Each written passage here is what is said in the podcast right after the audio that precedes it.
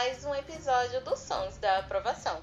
A história de hoje vai te apresentar os motivos pelos quais a família real portuguesa mudou-se de Malacuia para o Brasil. Sons da Aprovação, o podcast do Vai Cair no Enem. Tem um ditado popular que diz que o mundo é dos mais espertos. Não sei se você conhece, mas acho que Dom João, lá em 1807, já deveria conhecer o significado dessa expressão.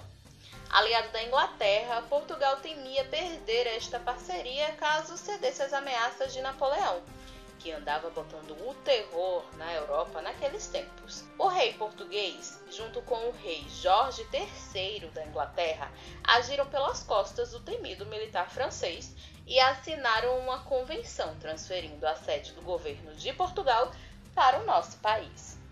O rei veio e trouxe com ele a família, os funcionários, os ministros. Foi gente, viu? O professor de Ciências Humanas, João Pedro Holanda, é quem vai te explicar todo o processo que culminou com essa fuga do Império para a colônia.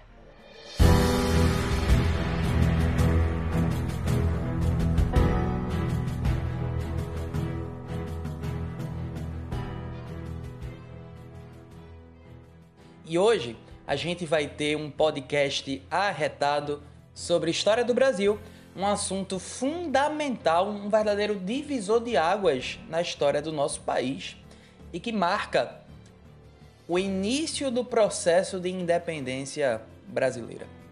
A independência do Brasil se concretiza, o rompimento dos laços definitivamente do Brasil com Portugal se, se concretiza em setembro de 1822 mas na verdade esse fato não seria possível sem um processo anterior que se inicia em 1808 com a famosa vinda da família real portuguesa para o Brasil, ou como alguns gostam de chamar, a fuga da família real portuguesa para o Brasil.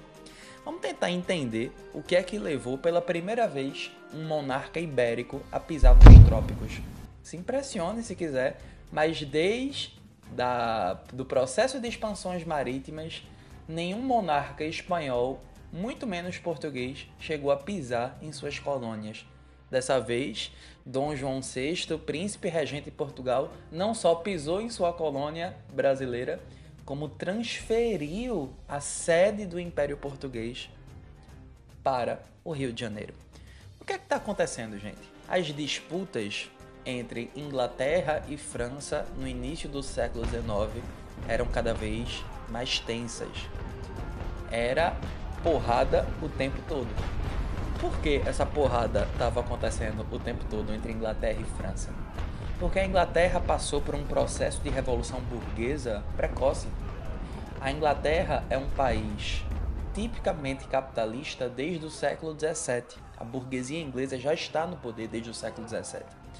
Enquanto que a França passou por sua revolução burguesa 100 anos depois a famosa Revolução Francesa de 1789. A Revolução Francesa tem idas e vindas. Ora, em um momento a gente tem uma fração mais radical no poder, ora a gente tem uma fração mais moderada. Por conta dessas indas e vindas, o processo revolucionário francês é muito instável. E surge daí a figura de Napoleão Bonaparte, um general prestigiado do exército francês, que dá um golpe e assume o poder. Napoleão representa os interesses da burguesia, dos endinheirados da França. Ele representa os interesses dos filósofos iluministas, que pretendem construir um mundo anti-absolutista. Parece meio contraditório, porque em boa parte do seu governo, Napoleão governa como um imperador, sem nenhum tipo de limitação ao seu poder. Mas Napoleão tem na cabeça que a grande tarefa histórica que ele precisa cumprir é a de alastrar os ideais da Revolução Francesa por toda a Europa. E aí, a tentativa de construção de uma hegemonia, de um domínio francês sobre a Europa, esbarra na resistência inglesa. Então, desde o início do século XIX, o início da famosa Era Napoleônica, existe uma disputa de hegemonia sobre a Europa a hegemonia inglesa contra a hegemonia francesa. E isso vai respingar em Portugal. Por quê? Portugal é um grande parceiro comercial da Inglaterra. Na verdade, a gente pode até dizer que a economia portuguesa tem vínculos fortes de dependência econômica em relação à economia inglesa. Há muito tempo, a economia portuguesa depende muito das transações comerciais, tanto de importação como de exportação, com a Inglaterra. E Napoleão, tentando aumentar sua hegemonia, o seu domínio sobre a Europa, ele precisa de alguma forma combater os aliados da Inglaterra. Na verdade, o próprio Napoleão ele vai tentar combater diretamente a Inglaterra, só que vai levar uma surra na famosa Batalha Marítima de Trafalgar em 1805. Imagine só o peso para Napoleão Bonaparte, até então invencível, ter perdido uma batalha. A Batalha Marítima de Trafalgar.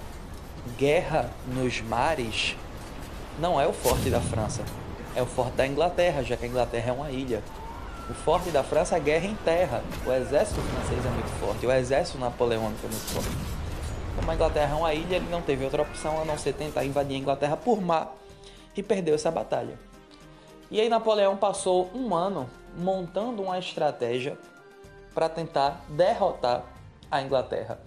Ele sabia que não tinha condições de derrotá-la militarmente. Tinha tentado e já tinha sido derrotado. E aí ele pensou: eu vou derrotar a Inglaterra economicamente, eu vou falir a Inglaterra. E aí no ano de 1806 ele decreta o famoso bloqueio continental. O que é o bloqueio continental? É o momento em que Napoleão proíbe qualquer nação do continente europeu a fazer comércio com a Inglaterra, a receber navios ingleses em seus portos.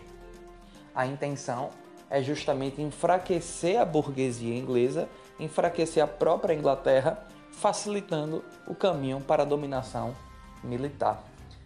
E é aí que Portugal vai entrar em cena. Por quê? Porque Portugal é dependente de relações comerciais com a Inglaterra. Então, o príncipe regente português, Dom João VI, vai estar numa verdadeira sinuca de bico desde o ano 1806. Por quê?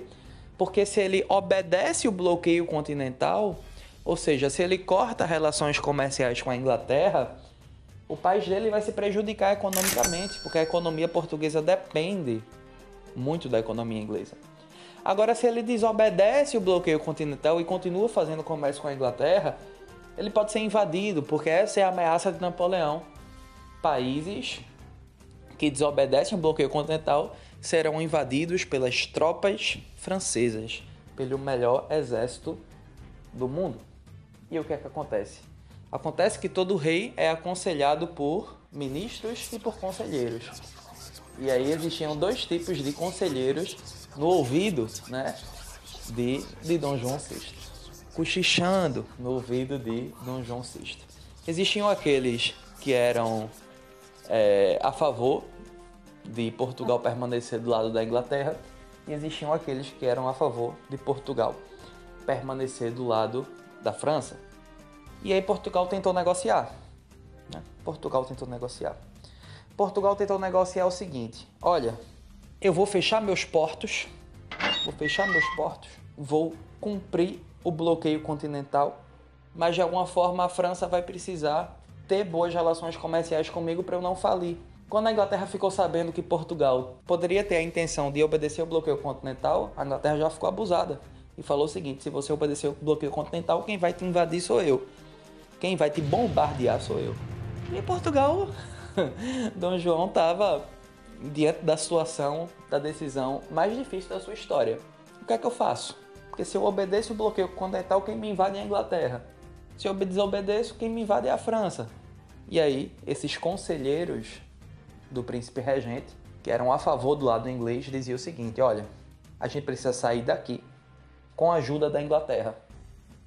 E foi exatamente a decisão que eles tomaram. Fugiram para a colônia mais rica para que os laços econômicos entre Portugal e Inglaterra não sejam quebrados. O bloqueio continental proíbe qualquer país da Europa de fazer comércio com a Inglaterra. Mas agora a estrutura administrativa portuguesa está no Brasil, está no Rio de Janeiro. Então esse bloqueio continental não estaria valendo. Eu arrisco inclusive dizer que se não fosse essa transferência da família real portuguesa para a Inglaterra, o bloqueio continental teria tido muito sucesso e a Inglaterra provavelmente teria entrado numa profunda crise econômica.